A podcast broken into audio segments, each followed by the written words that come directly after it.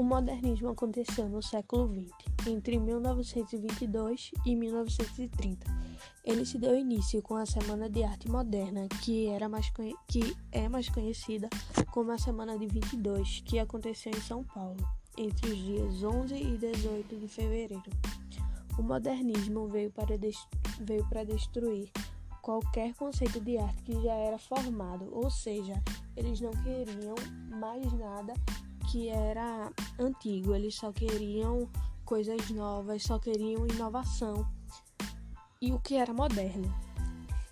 É... A primeira fase do modernismo é, foi, é conhecida como fase heróica. E os autores queriam coisas polêmicas, eles valorizavam a língua brasileira buscavam, e buscavam pela origem.